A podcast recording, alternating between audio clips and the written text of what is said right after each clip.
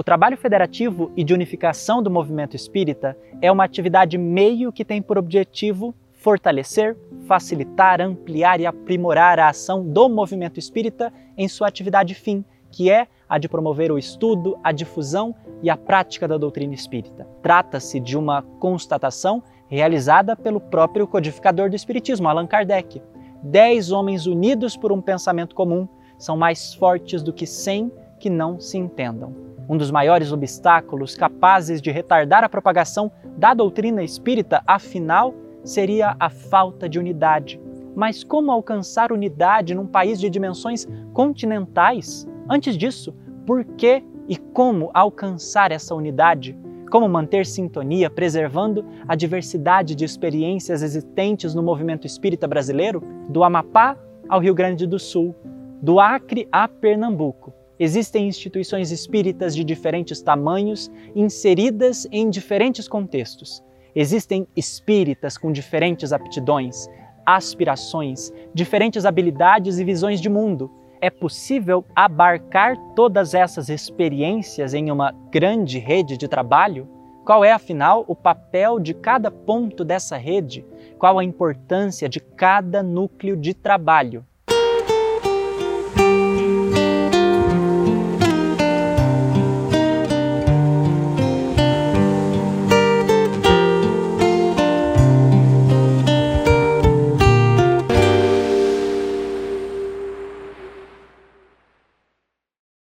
Unificação do movimento espírita. É o tema do capítulo 2, ainda na primeira parte de Orientação ao Centro Espírita. Para aprofundar nessas questões e ampliar a nossa investigação sobre esse documento orientador, hoje nós conversaremos com Marta Antunes Moura, vice-presidente da Federação Espírita Brasileira e coordenadora da área de unificação do Conselho Federativo Nacional da FEB. Esther Fregossi, presidente da Federação Espírita Catarinense, e Sandra Maria Borba Pereira, trabalhadora da Federação Espírita do Rio Grande do Norte e coordenadora adjunta da área de Infância e Juventude do CFN da FEB. Lembre-se de escanear o QR Code que aparece na sua tela para acessar os materiais que nós estamos fazendo referência ou ainda visitar febnet.me/oce. Vamos juntos? Nós vamos falar, fazer uma breve exposição a respeito da unificação do movimento espírita brasileiro. É, e de uma maneira geral, unificação da maneira geral do movimento espírita. Nós temos como fundamentação doutrinária orientações advindas da, da codificação, das obras codificadas por Allan Kardec, e também, e sobretudo, a, a parte moral, o Evangelho de Jesus. E Kardec fala que o, o objetivo da a finalidade da unificação é que os espíritas, independentemente de onde eles estejam, sejam unidos por princípios comuns, princípios doutrinários comuns, que são esses que nós acabamos de falar da obras codificada pela doutrina espírita, transmitida pelos espíritos superiores, e o Evangelho de Jesus. Uma coisa que é importante, que Kardec destaca, é que com essa unidade de propósitos, é, a doutrina espírita, os centros espíritas, passa a ser um observatório do plano espiritual, de onde eles podem estabelecer planos de ação, princípios organizacionais, inclusive planejamento das futuras encarnações dos, dos, dos espíritos que reencarnarão mais tarde. Outro ponto que é importante destacar que o espiritismo é uma questão de fundo, não de forma. O que, que a gente quer dizer com isso? O que, que o codificador, é Kardec que afirma isso em obras póstumas, o que, que ele quis dizer com isso? Que o, os princípios doutrinários, eles estão assentados, é um processo que, está, a, a, é, que estão assentados numa unidade doutrinária e na universalidade do ensino dos espíritos. A unidade doutrinária, que são aquelas que vieram, foram transmitidos pelos espíritos orientadores da humanidade, os guardiões planetários, como nos fala Humberto de Campos, e que Kardec codificou, materializou no nosso plano. Então, essa unidade doutrinária é a unidade que rege o entendimento mútuo de todos os espíritas em todas as partes do mundo. E a universalidade do ensino dos espíritos significa que não há uma verdade particular um estudo, um ensino, uma orientação doutrinária que serve para mim, serve para o outro espírito e serve para o outro irmão de humanidade. Isso se chama universalidade do ensino dos espíritos. Então, com base nisso, o processo de unificação, a, a unificação, o conceito de unificação, ele parte por três, digamos, diretrizes básicas, que é o estudo, a divulgação ou difusão da doutrina espírita e a sua prática. Então, nós temos que trabalhar para manter a unidade e universalidade do ensino dos espíritas através do estudo, da difusão e da prática espírita. Uma, e isso é muito importante porque nós vivemos, a nossa humanidade é muito heterogênea, não só em termos de histórico, mas histórico-culturais. E mesmo no ambiente espírita, no meio espírita, há uma diversidade muito grande. Experiências reencarnatórias, experiências vividas na própria encarnação, muito diversas. Então, nós temos que ter um mesmo princípios que nos governam, que nos dirigem. O que não significa que vai homogeneizar, fazer que todo mundo vai trabalhar um princípio de acordo com uma ideia só. Não, cada um tem a sua capacidade interpretativa, a sua, a sua disposição e possibilidade de vivenciar esses ensinamentos. Contudo, dentro de, uma, de, um, de, fundamentos ou princípios básicos, que é justamente essa unidade de princípio, unidade doutrinária, e a universalidade do ensino dos espíritos. Se todos os espíritos compreendem isso, se chama como se nós estivéssemos construindo um edifício à base, os fundamentos. A partir daí se ergue esse edifício. Então, a finalidade é fortalecer, nós temos como finalidade fortalecer o movimento espírita. Fortalecer as casas espíritas, os trabalhadores espíritas, fazendo que todos, que cheguem a todos eles essas orientações que nós acabamos de falar. Então, no Brasil, Brasil, é, agora vamos mais aqui, é, a partir de um princípio de uma organização federativa. Assim, no livro Brasil, Coração do Mundo, Pátria do Evangelho, o espírito Humberto de Campos, através da mediunidade do Chico Xavier, transmite uma orientação de Ismael que o processo federativo ainda é o melhor. Então, a partir dessa ideia de um processo federativo para organizar o movimento espírita no Brasil, foi que está estabelecido num documento chamado Pacto Áureo. Então, a partir daí, organizou-se toda a estrutura federativa do Brasil as federativas estaduais, a criação do Conselho Federativo Nacional, da FEB, que coordena isso, as casas espíritas que estão ligadas às federativas ou uniões, que no Brasil nós temos duas, duas federativas que são chamadas uniões, União Espírita Mineira e União Espírita Paraense.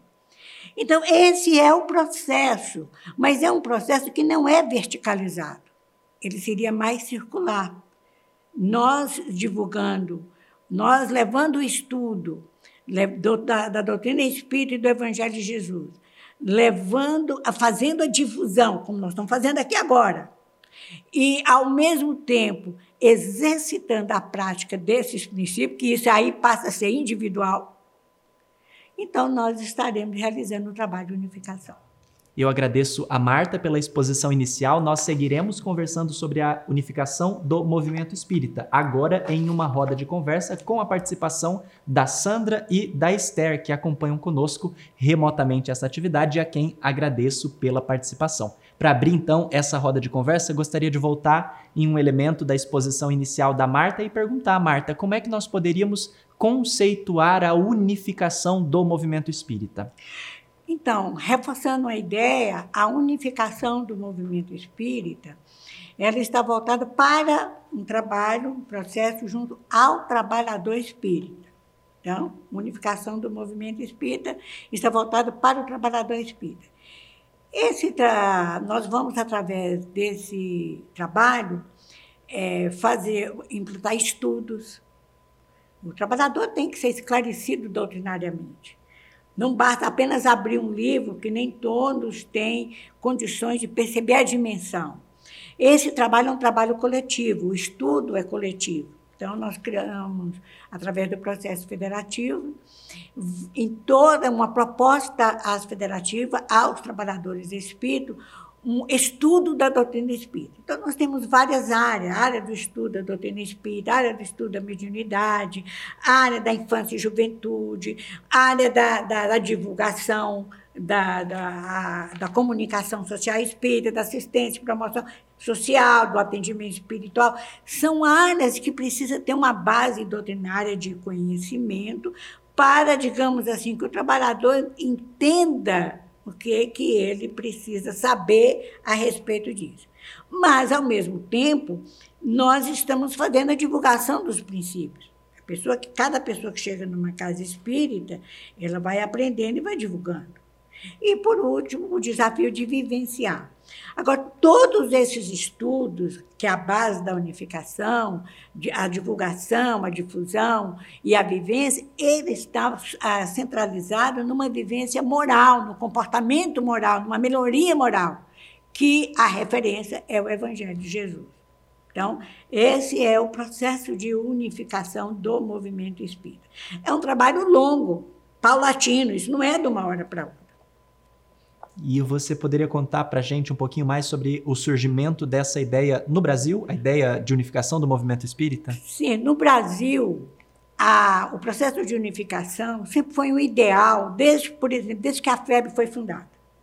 Os fundadores da FEB, o Elias e todos aqueles espíritos que estavam envolvidos, eles sempre pensaram que o espiritismo deveria ter uma amplitude maior por causa das obras da codificação, que fala a esse respeito. Então, é, essa ideia era muito falada, Bezerra de Menezes abraçou muito essa ideia, assim, efetivamente. Uns falavam menos, falavam mais. Dias da Cruz, que foi vice de Bezerra, também era muito envolvido nessas ideias. E outros, e outros. Estou citando alguns exemplos. Isso foi no século XIX. Mas quando chegou no século XX, um, um vice de Bezerra, na segunda gestão de Bezerra, como presidente da Federação Espírita Brasileira, Leopoldo Cine, ele deve ter conversado muito com Bezerra, deve ter trocado muitas ideias enquanto, enquanto vice-presidente. Uhum. Naquela época só havia um vice-presidente na fé, o presidente e um vice. Uhum. Então, quando Leopoldo Bezerra desencarnou em 1900, e Leopoldo Cine assumiu é, a presidência da FEB e a gente vê nitidamente a caminhada do Leopoldo Cine foi para levar essa ideia que Bezerra devia ter trocado muito com ele a respeito do assunto. Então, ele, ele inclusive, em 1903, 1904, ele publicou um documento, As Bases da Unificação do Movimento Espírita Brasileiro. Era um documento que tinha muita coisa que foi aceita, uma outra coisa teve algumas dúvidas, mas ele começou a trabalhar essa ideia com aquelas é, casas espíritas, né, vamos dizer assim, porque não havia o Pacto Áureo ainda, uhum. que havia ali perto, no Rio de Janeiro, na, no sul do Brasil, Minas Gerais. Então, eram aqueles contatos que havia, porque havia lideranças realmente notáveis e ali em Santa Catarina, no Rio Grande do Sul, mais o sul do Brasil, Rio de Janeiro e Minas Gerais. Pelas lideranças que se destacavam São Paulo, tudo isso. Então, eles trabalhavam essas ideias entre si. Quando foi em 1936, mais ou menos, quer dizer, 903, 904, base da unificação. A ideia ficou ali fermentando, fermentando. Quando foi em 1936, o espírito Humberto de Campos, já desencarnado, uhum. através da emenda do Chico, publica o livro O Brasil, Coração do Mundo, Pátria do Evangelho. Certo? E ali foi uma coisa muito interessante. Você vê como toda a organização que havia no plano espiritual. Com esse livro, ele, o, o espírito, né, Humberto Campos, através do, do, dos espíritos superiores, chama a atenção do Brasil espírita, dos brasileiros, para a sua missão. Todo país tem uma missão, toda nação tem uma missão. É o caso da França, igualdade, solidariedade e fraternidade. Eles ainda estão trabalhando nisso. Então, o Brasil tinha uma missão a ser desenvolvida, como pátria do Evangelho, coração do mundo.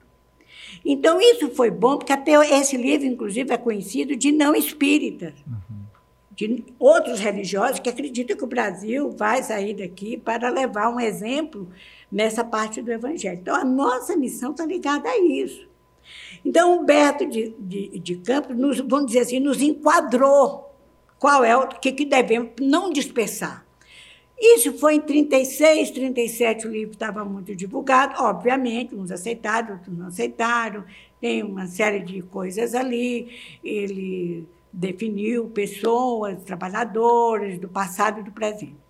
Quando foi num, numa década depois, quase, em 1949, houve uma grande conferência no, no Rio de Janeiro, e nessa conferência foi, as coisas acontecem aparentemente por acaso. Então, eles, no, terceiro dia da conferência, eles procuraram a FEB, era o Ventuílio de Freitas, que era o presidente da FEB, e eles, na, numa conversa informal, eles foram visitar o departamento editorial da FEB, eles lançaram essa ideia naquele momento. E ali tinha liderança, tinha pessoal de São Paulo, pessoal do, do, de Santa Catarina, do, do Rio Grande do Sul, do Paraná, todas aquelas lideranças de Minas Gerais, estavam todas aquelas pessoas que faziam força, mas eram mais ali, centro-sul. Então, na mesma hora, saiu um documento. Porque, porque todo mundo fala que que o Vantuil apresentou já um documento pronto. Não, não é que ele apresentou um documento pronto, é porque já havia as bases da unificação em 1903, 1904. Então, ele já tinha um, um histórico. Humberto de Campos complementou. Então, ali saiu o documento, são 21 artigos, chamado né, pelo nosso irmão lá de Santa Catarina, da Federação Espírita, que que ainda não existia a Federação Espírita Catarinense, estava em vias de formar, e ele, então, ele, Oswaldo Melo, que era o secretário, uhum. e ele é, chamou ele o, e o Lins de Vasconcelos, chamou que aquele foi um pacto áureo. Vinícius e outros espíritos, o próprio é, Oswaldo Melo, e, e, muitos receberam mensagem, até Ismael se manifestou através da, da mediunidade, de, mas isso já foi em outro momento, numa reunião interna no grupo de Ismael, é, chamado Grupo de Ismael da Fé.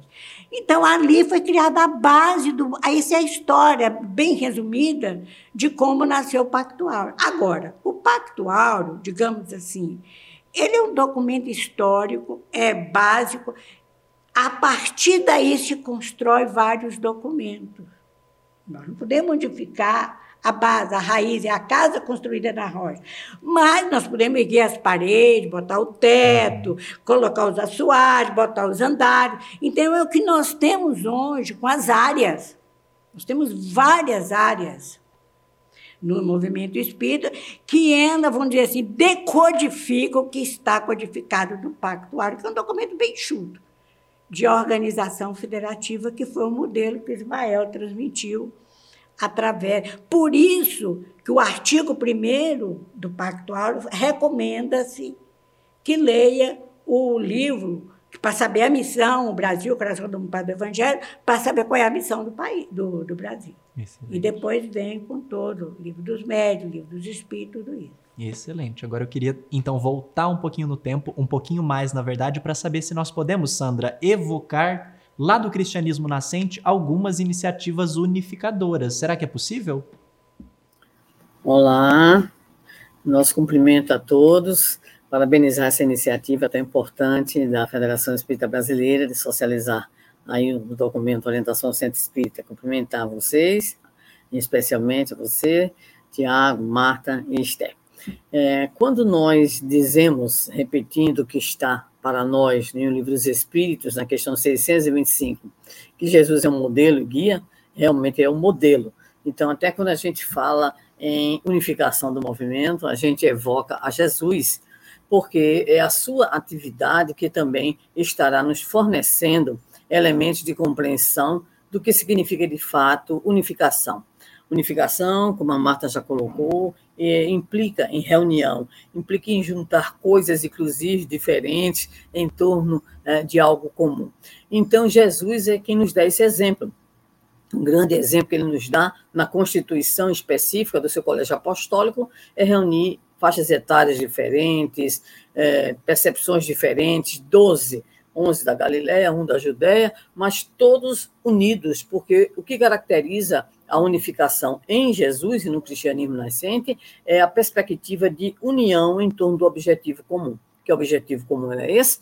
É aquele que ele coloca também em suas falas e em seus exemplos, a divulgação da Boa Nova e a vivência desses valores que nos conduzirão a todo um processo de integração, podemos assim dizer, com a lei divina natural. Mas nós vamos encontrar algo muito interessante em Atos dos Apóstolos, capítulo 11, em especial, versículo 19 a 30, que é uma situação que envolve um discípulo que recebe uma homenagem muito especial de Emmanuel, eu vou dizer quem é essa figura. O que é que ocorre? Com a perseguição aos cristãos encetada por Saulo de Tasso, há uma dispersão, vamos dizer assim, de muitos judeus que vão procurar Fenícia, Chipre, Antioquia. E aí, então, a igreja em Jerusalém sabe que em Antioquia havia um grande trabalho de divulgação é, da mensagem de Jesus e enviam para lá aquele que nós poderíamos chamar um missionário da unificação, que foi Barnabé. Então, Barnabé foi com as orientações da Igreja de Jerusalém, né, a Casa do Caminho de Jerusalém, para conhecer o trabalho de Antioquia que o surpreende. Uh, Barnabé é tão interessante é, e ele representa tanto esse espírito de unificação que na obra Vinha de Luz, editado pela Federação Espírita Brasileira, o nosso Emmanuel chama de discípulo padrão. E ele vai evocar algo muito importante para identificar a figura de Barnabé. Ele vai dizer que Barnabé unia almas ao Senhor. É exatamente o grande sentido da unificação, a união. Mas a grande figura, né, Tiago, caras amigas, e a grande figura é sempre evocada é, quando se fala em unificação, que é a figura de Paulo, Paulo de Tarso. Com o quê? Em primeira, primeiramente, com a preocupação dele de difusão da mensagem, constituição dos núcleos, mas não só constituição. Paulo é aquele que orienta, Paulo é aquele que define diretrizes para dar aos grupos nascentes uma unidade também em torno do pensamento de Jesus. E algo muito importante é que ele também admoesta, ele adverte, ele previne, e ele entra, inclusive, em discussões mesmo com aqueles que eram os fundadores e grandes lideranças dos chamados núcleos nascentes, para que houvesse a chamada fidelidade ao pensamento do Cristo, considerando que já naquela época não apenas né, judeus muito vinculados às tradições mosaicas, mas também outras denominações, outras pessoas, outras lideranças tentavam, vamos dizer assim, quebrar aquela unidade doutrinária. Paulo lança a mão de visitas, é muito importante, constitui equipes de trabalho o que é extremamente importante, e depois, influenciado pelo próprio Cristo, redigiria as famosas cartas, que são cartas não apenas, vamos dizer assim, é cartas de apoio, mas são cartas de orientação, de admoestação e de testemunhos. Então, sim, o cristianismo nascente é pleno dessas experiências que tem a união né, na base, a amorosidade na base, o respeito na base, para que juntos nós possamos contribuir nesse processo de espiritualização da humanidade. Excelente. Eu gostaria de destacar então um outro elemento que ficou implícito na fala da Marta, na fala da Sandra, e perguntar a Esther, no contexto do movimento espírita, qual é a diferença entre espiritismo e movimento espírita? Esther? Olá, amigos. É, olá, Tiago, Marta, Sandra.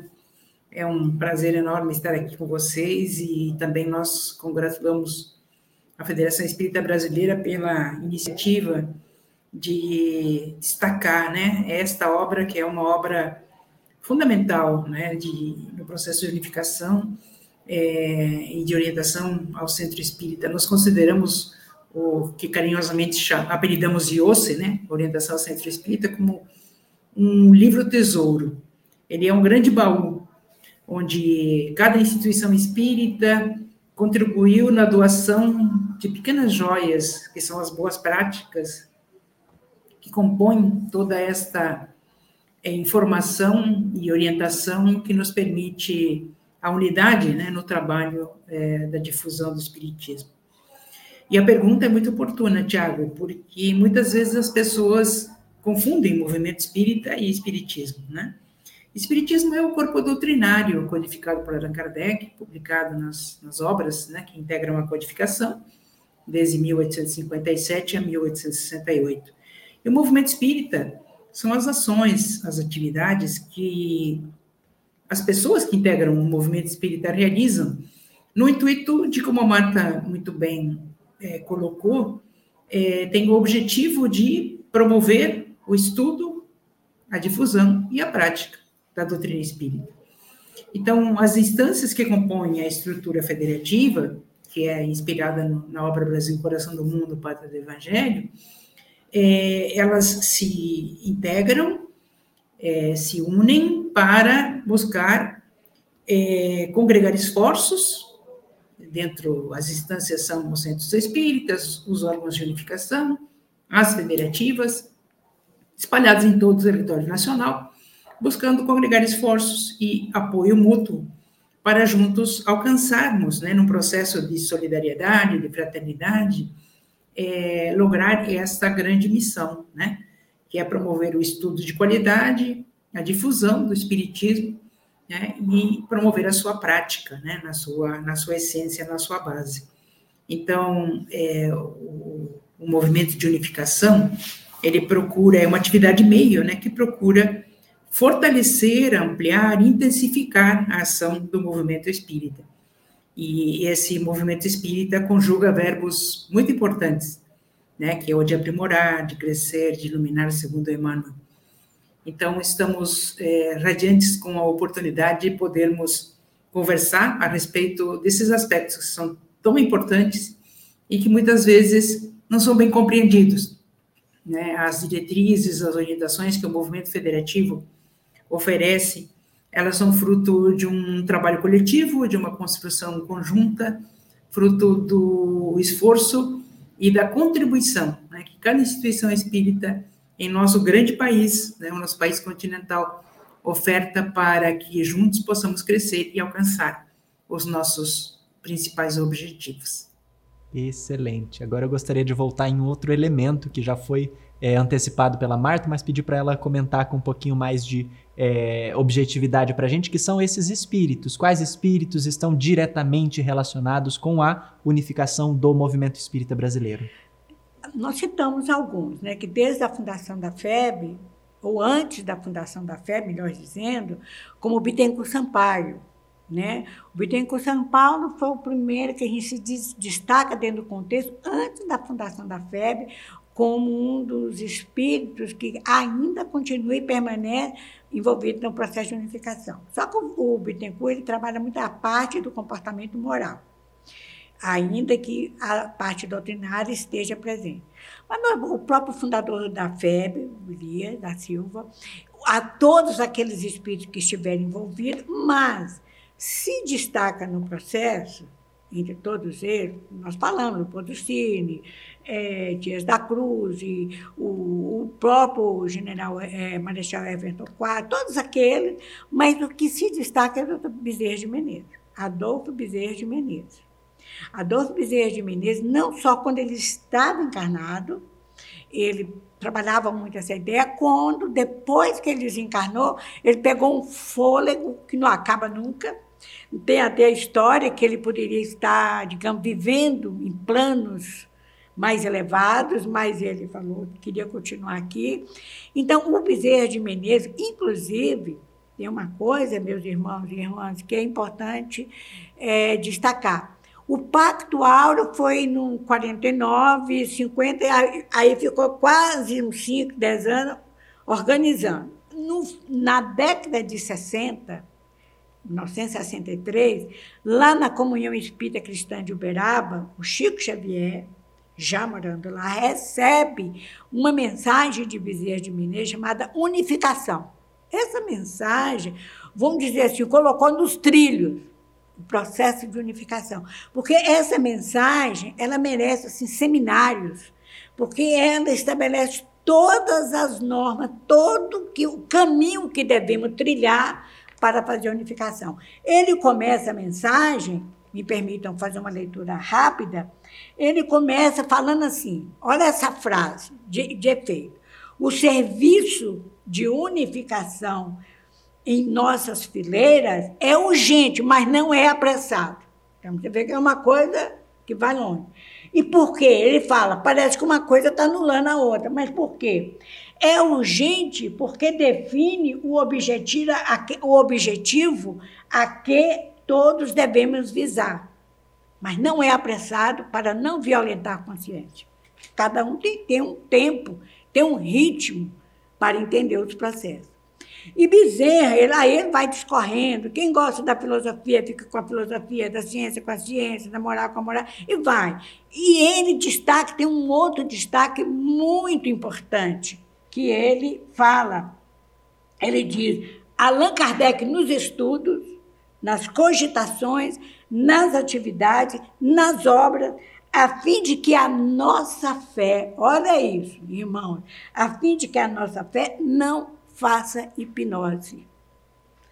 Qual o domínio da sombra, quando, pela qual o domínio da sombra está, se estabelece sobre as mentes. Então, por que Kardec? Porque o Kardec veio cumprir uma promessa do Cristo que iria explicar no devido momento né, uhum. a, a, a lei de amor que ele ensinou. Então, a, e a noção de Deus único que Moisés trouxe na primeira revelação. Então, agora a verdade, o Espírito da verdade, o próprio Cristo trouxe a, a doutrina espírita. E, para encerrar, Bezerra realmente o que se destaca com toda a sua equipe, que não é só no Brasil, também se estende os braços para fora do país, amor de Jesus para todos, verdade de Kardec para todos.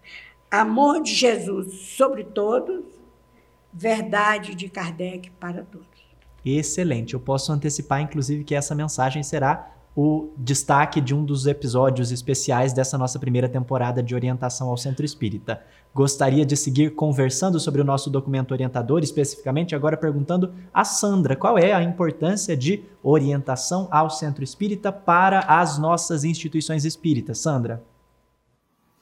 Ok, Tiago. É importante registrar que a escrita ela significa uma conquista na história da humanidade.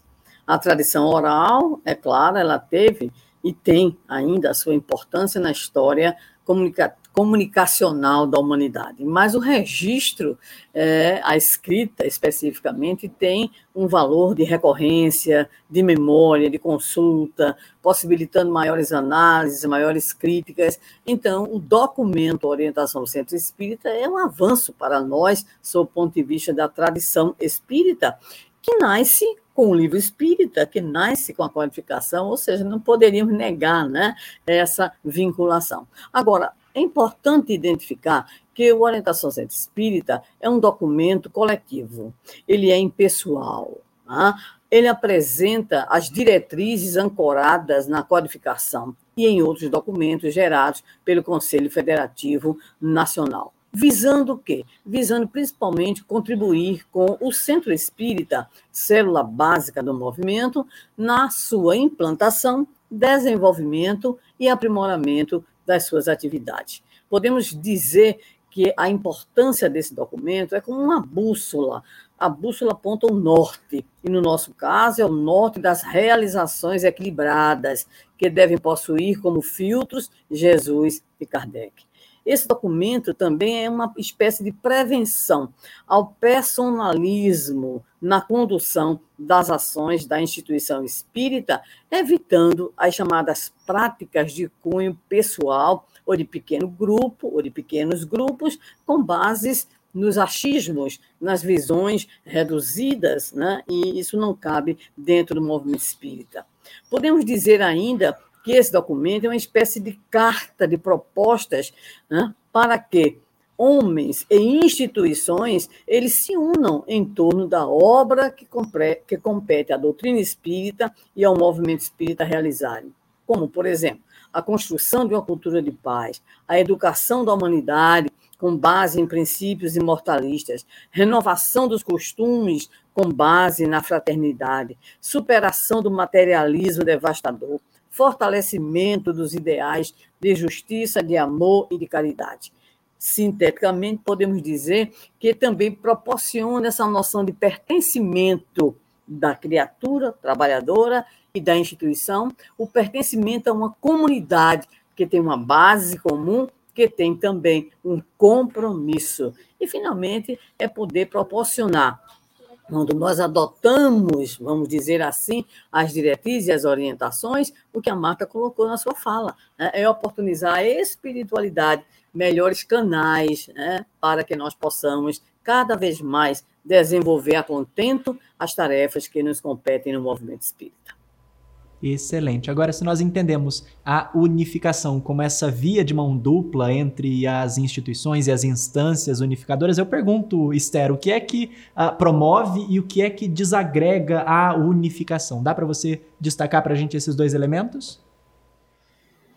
Com certeza, Tiago. E a nossa primeira e principal inspiração é o próprio codificador, o senhor Allan Kardec é, no livro dos médiuns, pontualmente, no item 348, é, ele vai dizer com bastante ênfase de que o, o principal obstáculo para a expansão do espiritismo é, seria a falta de unidade.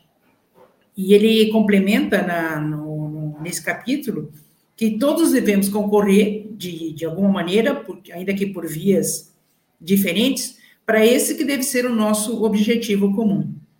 Então, é, buscar esta unidade na nossa ação é, é fundamental. E para que nós possamos efetivamente nos envolver, nos comprometer com esse processo de, de unificação, que evidentemente é resultado de um esforço coletivo, é, é imprescindível que nós é, conheçamos a nossa estrutura federativa, que reconheçamos as diferentes instâncias que a compõem e, ao mesmo tempo, que verifiquemos de que é, essa proposta de trabalho coletivo, de trabalho conjunto, da soma de esforços para a busca desse objetivo comum, ela requer, evidentemente, uma adesão, né, uma integração a esse trabalho é, de, de, que o movimento espírita realiza.